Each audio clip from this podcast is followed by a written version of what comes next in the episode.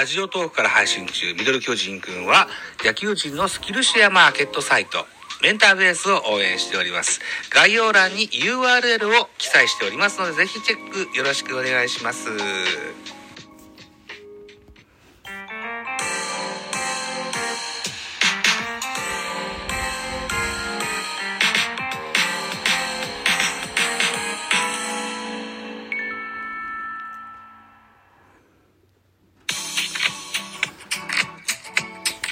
はい、どうも、ザボでございます。聞いていただけましたでしょうか？メンターベースを応援していくことにしました。メンターベースとはですね、えっ、と、かつて野球をやってた方がですね、自分のスキルをですね、例えば、ピッチャーやってた人だったら、バッティングピッチャーやりますですとか、えっ、と、少年野球で、うん、コーチしますぜとか、そういった、あなんでしょうね、えー野球スキルをね、えー提供してくださる方をご紹介できるそのサイトがございますので、ぜひ、えー概要欄の URL を確認していただけたらというふうに思います。えーこのメンターベース、発起人が、うん、広畑清さん、キーボーさんですね。えーえーと、彼にコンタクトを取りまして、ぜひお願いしますと言っていただきましてね。え、あのースポンサード売るんじゃないんです。あのーこれ、私、えー、いわゆるこう、ボランティアでコマーシャルさせてもらおうと思って おりますので、はい。あまり、えー、深刻に考えずに、ああ、そうなんだと思っていただけたら、それで幸いでございます。はい。本日はね、ジャイアンツ、えー横川海選手の話ができたらいいかなというふうに思って今日収録しております。現在、横川選手はですね、育成契約となっておりまして、背番号が062という背番号になっておりますけれどもですね、これを機にですね、横川選手がえー、様変わりをしてるという、そのようなあーニュースを確認しましたのでの回でございます。とりあえずこの横川選手、横川をご紹介しましょう。えーっと、2000年の8月30日生まれ現在22歳、滋賀県出身のジャイアンツのピッチャーでございます。身長190センチ、190センチ、体重98キロと、非常に恵まれた体格の持ち主でございまして、2018年ドラフト4位で巨人に入団いたしました。出身高校は大阪桐蔭高校と名門でございます。えー、同級生、ネオ中日、藤原ロッテ、柿木日本ハムと、3人の選手が今なお現役でプレーを続けております。それもそのはず現在22歳とまだまだ若い伸び盛りの選手なんですけれども、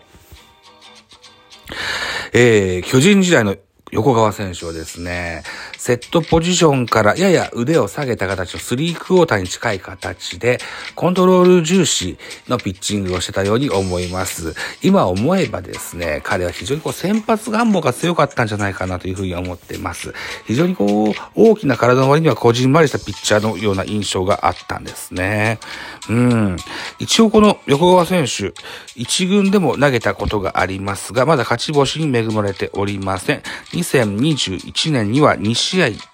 一軍で登板しておりまして、0勝1敗防御3.38といった数字が残っております。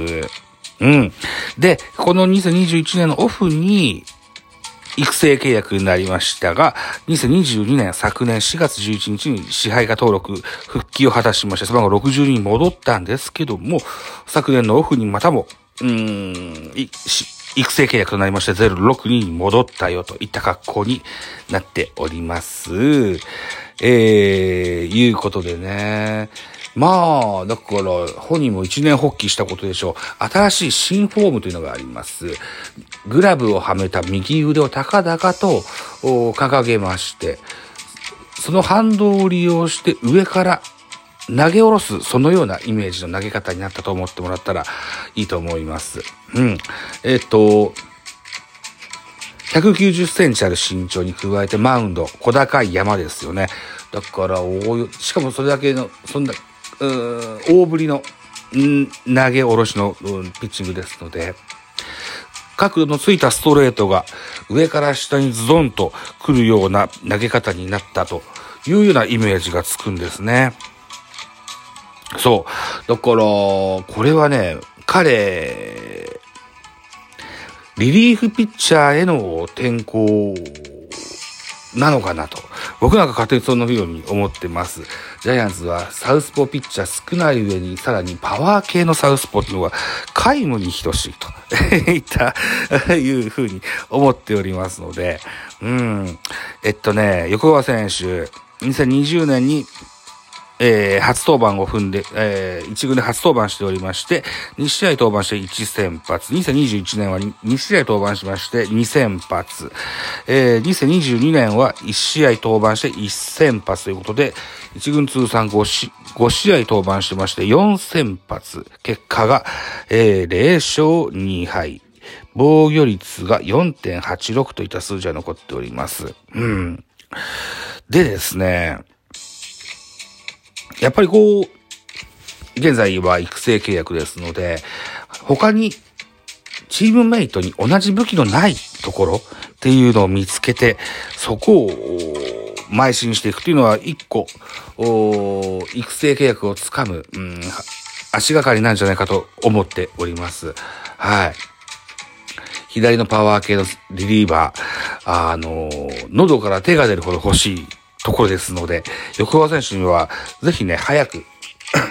一軍、例えば、うん、紅白戦でもよし、えー、オープン戦でもよし、えー、一軍の支配下に、一軍に入るために支配下を勝ち取るためにですね、活躍の場を上に上げていただくような、そんな、プレーをぜひ注目してみたいかなというふうに思っておるわけでございますよ。うん。未だにね、三河の大気なんて言われてます。うん。同じ学年では、えー、オリックス宮城、巨人、戸郷、ともに侍入りしておりますね。えー、同じ学校の、うん、ネオ選手も昨年、いよいよ満を持してピッチャーに正式転向いたしましてね。うんおそらく今年の2023年は昨年よりも多くの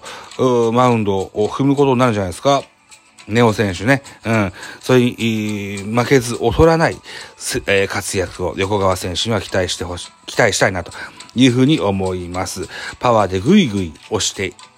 ください。うん。そんなピッチングを期待したいというふうに思います。そんなロマンを思わせる新しい横川投手のピッチングフォームに大いに期待したいといったいうふうに思っての今回の収録でございました。8分ですね。はい。今回こんなところにしておきたいというふうに思います。メンターベースの、えー、コマーシャルを最初に入れました。今後もずっと入れていく予定が入れております。はい。はい。ミドル巨人くんとベカフェでかけます。はい。そしてですね、もう一個、えー、コマーシャル文言取りましたので、それもぜひ聞いてやっていただけたらというふうに思います。では、こちらでございますよ。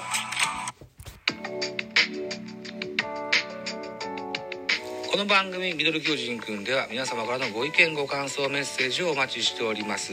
ラジオトークでお聞きの方はぜひ質問箱にご投書いただきたいというふうに思います。またツイッターでもハッシュタグザボアルファベット小文字で ZABO ザボでつぶやいていただきますとエゴサをしに参りますのでぜひお気軽にご投書ください。よろしくお願いします。はい。というような ものを作りました。え、今後こんなものを挿入していきたいというふうに思いますので、一つよろしくお願いいたします。番宣を一個させてください。今週の金曜日2月の10日、えー、日本ポッドキャスト協会スペースにおきまして、モグタンというね、女性の MC のターンになってますけども、ゲスト出演の予定がございます。えー、スペースで1時間、彼女と2人喋ってみたいかなというふうに思っておりますのが1。それから翌日の2月の11日土曜日、22時にはラジオトーカー佐藤秀幸さんをお招きいたしまして、このミドル巨人くんのライブで、えー、シンガーソングライター佐藤秀幸さんが選ぶ、スピッツ厳選5曲音高2の公開収録でございます。そして、その翌日、2月の12日、日曜日、22日、ミドル巨人くん、同じこのスペース、えっ、と、ラジオトークの番組の枠で、えー、今度は千葉ロッテマリーンズ特集の予定がございます。ゲストに、えー、森エンテスさんと FR さんをお招きいたしまして、ロッテの特集の回でございます。はい。えー、その新監督、吉井監督と千葉ロッテマリーンズの明るい未来を彼らロッテファン二人にですね、大いに語っていただこうといったような三段でございますので、ぜひ、えー、三つとも遊びに来ていただけたらというふうに思います。ということで、ザボでございました。ありがとうございました。